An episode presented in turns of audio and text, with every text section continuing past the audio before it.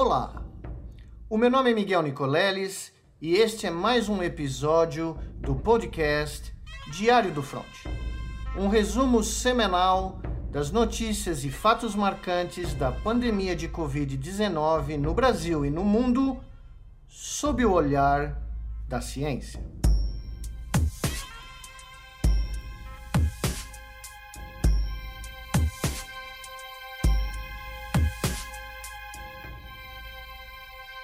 São Paulo, 15 de junho de 2021.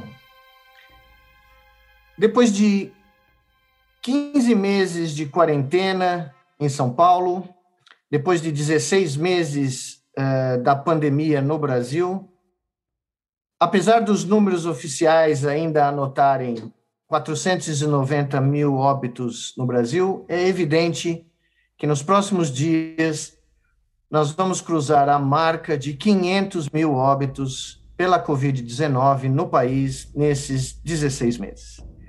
Quando, em janeiro desse ano, eu comecei a fazer as projeções que até julho de 2021 nós chegaríamos a essa marca trágica, estarrecedora, quase que inacreditável, de meio milhão de mortos pela pandemia, eu me lembro bem que de vários lugares eh, nas redes sociais, no WhatsApp, no, entre amigos, eu, eu ouvi que essa estimativa era inflacionada, que ela era muito uh, fora da realidade. Afinal de contas, os números haviam caído em setembro e outubro, e apesar da minha insistência de que nós já estávamos no começo da segunda onda, em meio de dezembro, as pessoas ainda achavam que a pandemia tinha acabado.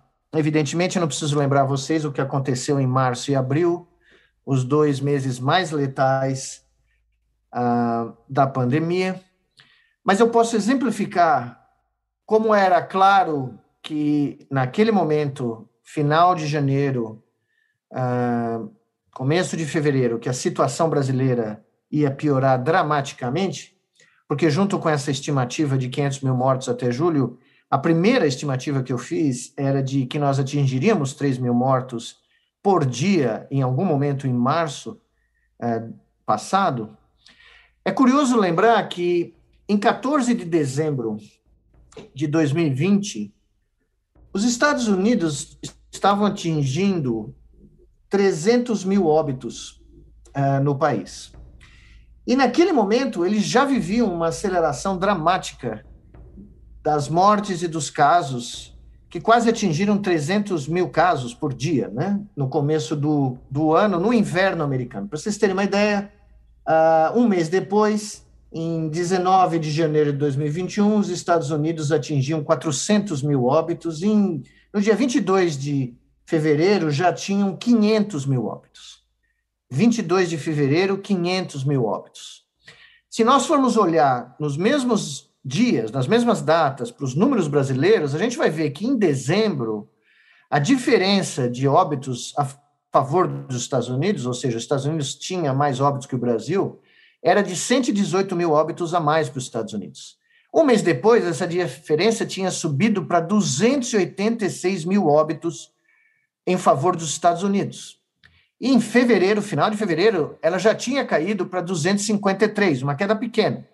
Mas em junho, hoje, 15 de junho, essa diferença está por volta de 109 mil óbitos. Ou seja, os Estados Unidos atingiu hoje 600 mil vítimas fatais, se aproximando dos óbitos totais da pandemia de 1918 no país, da pandemia de influenza, que foi da ordem de 645 mil vítimas. 600 mil óbitos nos Estados Unidos no dia 15 de junho, só que agora o Brasil está a por volta de 100 mil óbitos apenas desse país. Nós estamos chegando a 500 mil mortos. Uma estimativa que no final do ano assustou a todos quando ela foi é, basicamente verbalizada por mim no Twitter e depois outros pesquisadores e depois a Universidade de Washington em, em Seattle, nos Estados Unidos, confirmou essa previsão. Veja bem, a nossa diferença vem caindo dramaticamente em relação ao país que mais mortos teve no mundo, os Estados Unidos, Em um país que tem pelo menos 50% a 60% mais habitantes que o Brasil. Ou seja, hoje, novamente, o Brasil responde, no dia 15 de junho, por volta de 25% das mortes do mundo. Porque com a queda da, da, do número de vítimas fatais na Índia, pelo menos a queda oficial, porque é difícil obter os números reais da Índia, mas se a gente considerar os dados reais, é o Brasil que está matando mais gente por dia no planeta. E o que significam 500 mil óbitos num país como o nosso? É mais ou menos como se, de repente, a cidade de Florianópolis, capital do estado de Santa Catarina, sofresse um ataque nuclear e toda a população da cidade, 500 mil habitantes por volta, desaparecesse num piscar de olhos. A conta total, a tragédia total brasileira, vou repetir, é equivalente à perda de uma cidade do tamanho de Florianópolis. E ainda assim, nós continuamos, aparentemente, a não dar o devido respeito, a devida cautela e planejar o que devemos fazer para evitar que esse número seja ainda maior. Nós já perdemos uma cidade como Florianópolis, ou já tivemos um número de vítimas equivalente a uma cidade como Florianópolis. Já somos de novo o país que mais mata pessoas por Covid-19. E ao nosso redor, no mundo, né, porque mais do que nunca a pandemia de coronavírus mostrou o grau de globalização do planeta e como essa globalização se deu só em alguns aspectos, nos aspectos econômico, no aspecto financeiro, mas de forma nenhuma num aspecto político, geopolítico uh, e do ponto de vista estratégico que permita que, através de uma governança global, nós pudéssemos minimizar o número de óbitos no planeta como um todo, o que é assustador é ver que não só o Brasil, mas como outros países do mundo, uh, aparentemente continuam não acreditando na letalidade e na eficiência biológica desse envelope de gordura com filete de RNA. Pois vejam só, nos últimos dias, uh, o Reino Unido, que já planejava eliminar todas as restrições de isolamento social que vigoraram desde o começo do ano, desde o começo de 2021 até hoje, uh, iniciadas com o lockdown, o terceiro lockdown nacional, pois bem, o Reino Unido teve que postergar a retomada da vida normal, da rotina normal do país, porque a dita variante Delta, aquela que veio da Índia, uh, já é responsável por 90% dos casos no país.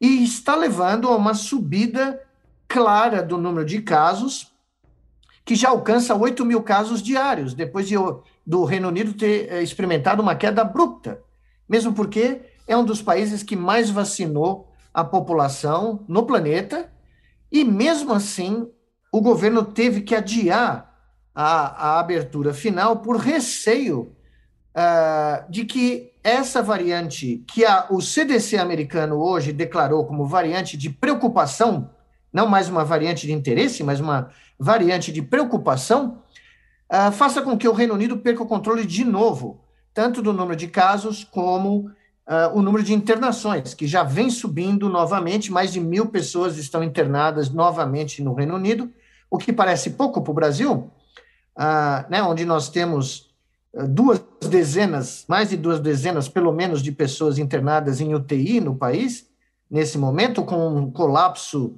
do sistema de saúde hospitalar continuando, mas a, o Reino Unido já notou que a situação não é tão tranquila como eles esperavam que seria. E não é só o Reino Unido. O Chile, que também tem uma das melhores taxas de vacinação da América do Sul e do planeta, a melhor taxa da América do Sul e uma das melhores do planeta, não teve alternativa a não ser uh, realizar outro lockdown na região de Santiago, porque a vacinação não estava dando conta sozinha uh, do número de casos. Da mesma forma, uma matéria que saiu no UOL essa semana mostra claramente que o mesmo fenômeno ocorre no Uruguai. por pequenas varianças na estratégia de vacinação, que priorizou os funcionários da saúde, como deveria, evidentemente, os funcionários da educação, os bombeiros, pessoal de urgência, mas deixou a, a população mais idosa, que é grande no Uruguai, proporcionalmente à população total, como uma segunda prioridade. E isso foi suficiente para que o Uruguai não desse conta, não começasse a dar conta do número de casos. E veja bem, isso tudo acontecendo num contexto em que a variante indiana foi demonstrada ser mais transmissível, ela é responsável por um aumento de casos que requer uh, internação hospitalar. Nós ainda não temos dados confiáveis se ela é mais letal, mas certamente ela afeta jovens e crianças e ela tem uma chance maior de escapar à primeira dose das vacinas disponíveis. Apesar que as vacinas com duas doses, uh, até agora, são capazes uh, de uh, basicamente combater essa variante. Ainda assim, depois de perder uma Florianópolis nesses 16 meses, uma cidade inteira, uma capital de um estado brasileiro inteira que desapareceu, 500 mil mortos, nós ainda realizamos uma competição internacional de futebol no Brasil. Uma competição que em 24 horas revelou 41 casos de pessoas infectadas, entre jogadores, membros de comissão técnica das nove delegações que vieram ao Brasil e uh, pessoal de suporte. Na segunda 24 horas da competição, esse número já subiu para 51, uh, 51 pessoas infectadas. Ou seja, numa competição que vai durar algumas semanas, é muito provável que nós tenhamos um número explosivo dentro daquilo que está sendo medido. Porque quem está sendo testado são os membros das delegações e o pessoal de suporte imediato, mas não estão sendo testadas os familiares desse pessoal ou outros, outras pessoas que entram em contato com as delegações e que podem transmitir para os seus familiares e ah, para seus amigos, vizinhos e pessoas no transporte coletivo, enfim. Nós podemos ter nas nossas mãos mais um evento super spreader. Enquanto isso ocorre, nós continuamos não tendo vacinas suficientes, continuamos não tendo uh, suficiente doses para passar de um milhão de doses, que já é insuficiente. Eu venho repetindo há meses que nós precisaríamos ter 2 a 3 milhões uh, de doses diárias. Ao mesmo tempo, a gente vê os Estados Unidos, que atingiu a meta de mais de 3 milhões de doses diárias por um período curto, vacinando por volta de 1 milhão e 100 mil pessoas por dia, ou seja, uma queda de mais é, de 66% no pico de vacinação. Enquanto isso, a China está prestes a atingir um bilhão de doses entregues ao povo chinês. Gostaria de lembrar a vocês que no final de fevereiro, por volta do dia 26 de fevereiro, a China estava atrás do Brasil em número de doses, muito atrás em número de doses per capita e muito atrás no número de doses total. E de repente nós nos deparamos, só hoje o número é 900 milhões de doses, ah, mostrando que o governo chinês evidentemente, é, levou a sério a necessidade de vacinar toda a população. E nós, evidentemente, continuamos a enfrentar toda sorte de dificuldades logísticas, políticas, para entregar aquilo que é necessário. E aí, hoje, nós nos deparamos com um estudo publicado no New York Times que mostra o porquê desses alertas ainda serem necessários. O porquê eu venho dizendo desde o início dessa pandemia que esse é um vírus para não se pegar. Não é um vírus para expor as pessoas com esperando que 90% delas tenham quadros leves, quadros sem gravidade, quadros até assintomáticos. Não, é um vírus para não se entrar em contato. Por que eu digo isso? Numa análise com mais de 2 milhões de americanos uh, que tiveram Covid, e um grande número de que, de que pessoas que foram testaram positivo, mas não tiveram sintoma algum. O resultado mais impressionante desse estudo é que 23% desses 2 milhões de pacientes americanos desenvolveram sintomas crônicos relacionados à doença, à infecção por Covid. Sintomas que vão desde dor de cabeça, uh, distúrbios gastrointestinais, distúrbios neuro neurológicos, até casos de diabetes induzidas por lesões do pâncreas criadas pela infecção com o SARS-CoV-2. Nós estamos falando de um vírus que surpreendeu toda a comunidade científica e médica do mundo. 23% desses pacientes, eu volto a repetir, um grande número dos quais com infecções assintomáticas ou extremamente leves. Meses depois, esses pacientes enfrentam a síndrome que está sendo chamada em inglês de long COVID, ou COVID longo, ou crônico, com sintomas em órgãos os mais diversos possíveis. Sintomas respiratórios, cardiovasculares, neurológicos, gastrointestinais, endócrinos, tudo que você possa imaginar está sendo descrito como consequência dessa infecção crônica em pacientes que nem sabiam inicialmente que tiveram Covid. Esse é um vírus para não pegar. E ainda assim, nós estamos jogando futebol no Brasil, nós estamos relaxando o isolamento social, nós estamos basicamente permitindo que essa terceira onda, que já está entre nós, seja uh, aumentada, que a sua velocidade, a sua dinâmica seja acelerada a ponto de nós já vermos estados como Mato Grosso do Sul em completo colapso, tendo que enviar pacientes para São Paulo por falta de leitos hospitalares, e eu gostaria de mostrar a vocês depois ah, que lá no Mato Grosso do Sul está acontecendo exatamente o que a gente conversou em alguns podcasts anteriores. Não só as UTIs de adulto estão com mais 100% de ocupação, mas as UTIs pediátricas também. Nós estamos vendo um aumento brutal de casos, não só em jovens, mas em crianças. E isso está se refletindo nas taxas de ocupação uh, de UTI no Mato Grosso do Sul. Nós temos notícia já do sul de Minas Gerais mandando pacientes para São Paulo. E nós estamos vendo, uh, eu analisando os dados do estado de São Paulo, que nessa terceira onda, a tsunami está vindo do interior em direção à capital.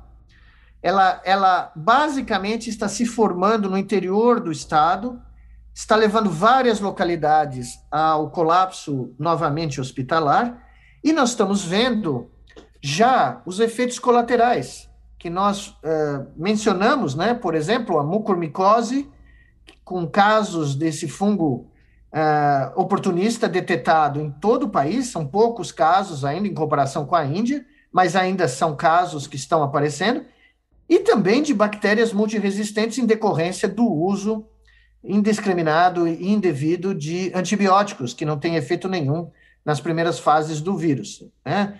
É, só se tem efeito quando você tem uma infecção bacteriana secundária ao vírus. Bom, esse é o retrato sumário da situação de momento. Só que para dar uma finalizar esse relato, eu queria dar uma imagem que me veio à mente, se vocês me permitem, uma metáfora que eu vivi e que me impressionou demais.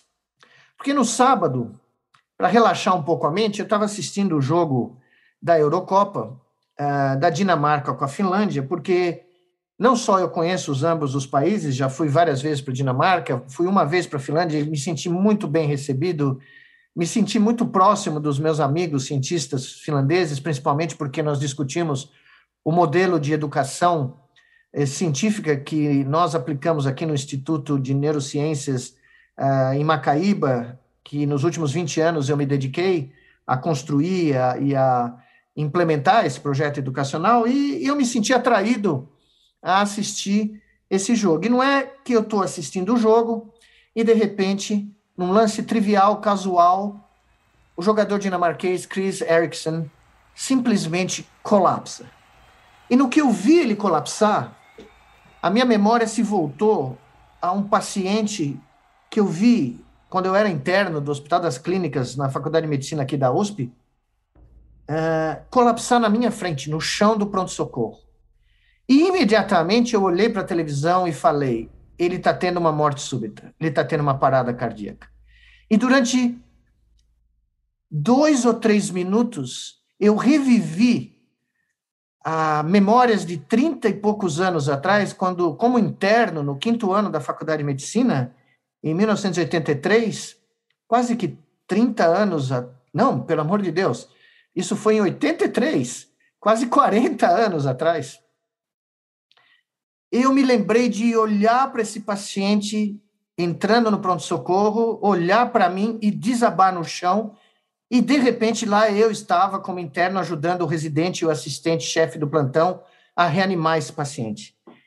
E eu nunca esqueci desse momento, e esse momento se aflorou novamente enquanto eu esperava, uh, eu devo dizer, absolutamente angustiado que esse rapaz, esse jogador, fosse atendido. Eu vi o momento em que começaram a massagear, uh, fazer CPR né, no, no, nele, eu vi a hora que ele foi desfibrilado, e eu me lembrei da hora e meia, duas horas que eu e meus colegas, eu era o último da fila, mas eu estava ajudando o residente e o assistente-chefe de plantão nessa reanimação.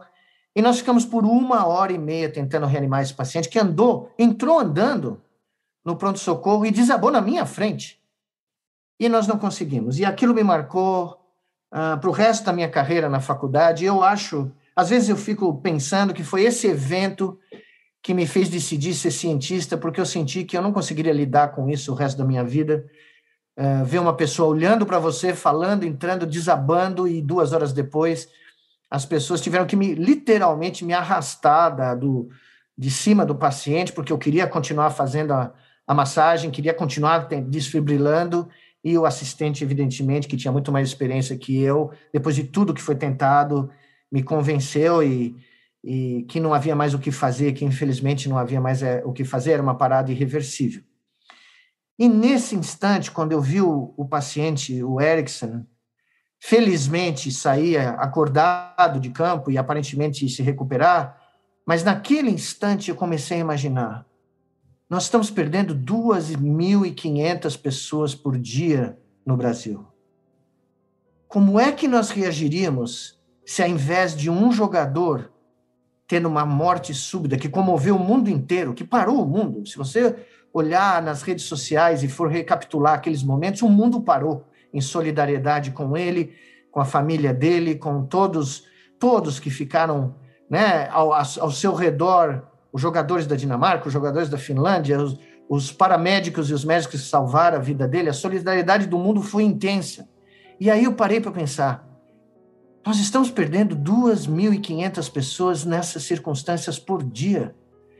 O que seria se 2.500 mortes súbitas fossem transmitidas ao vivo na tela da nossa televisão para o mundo todo?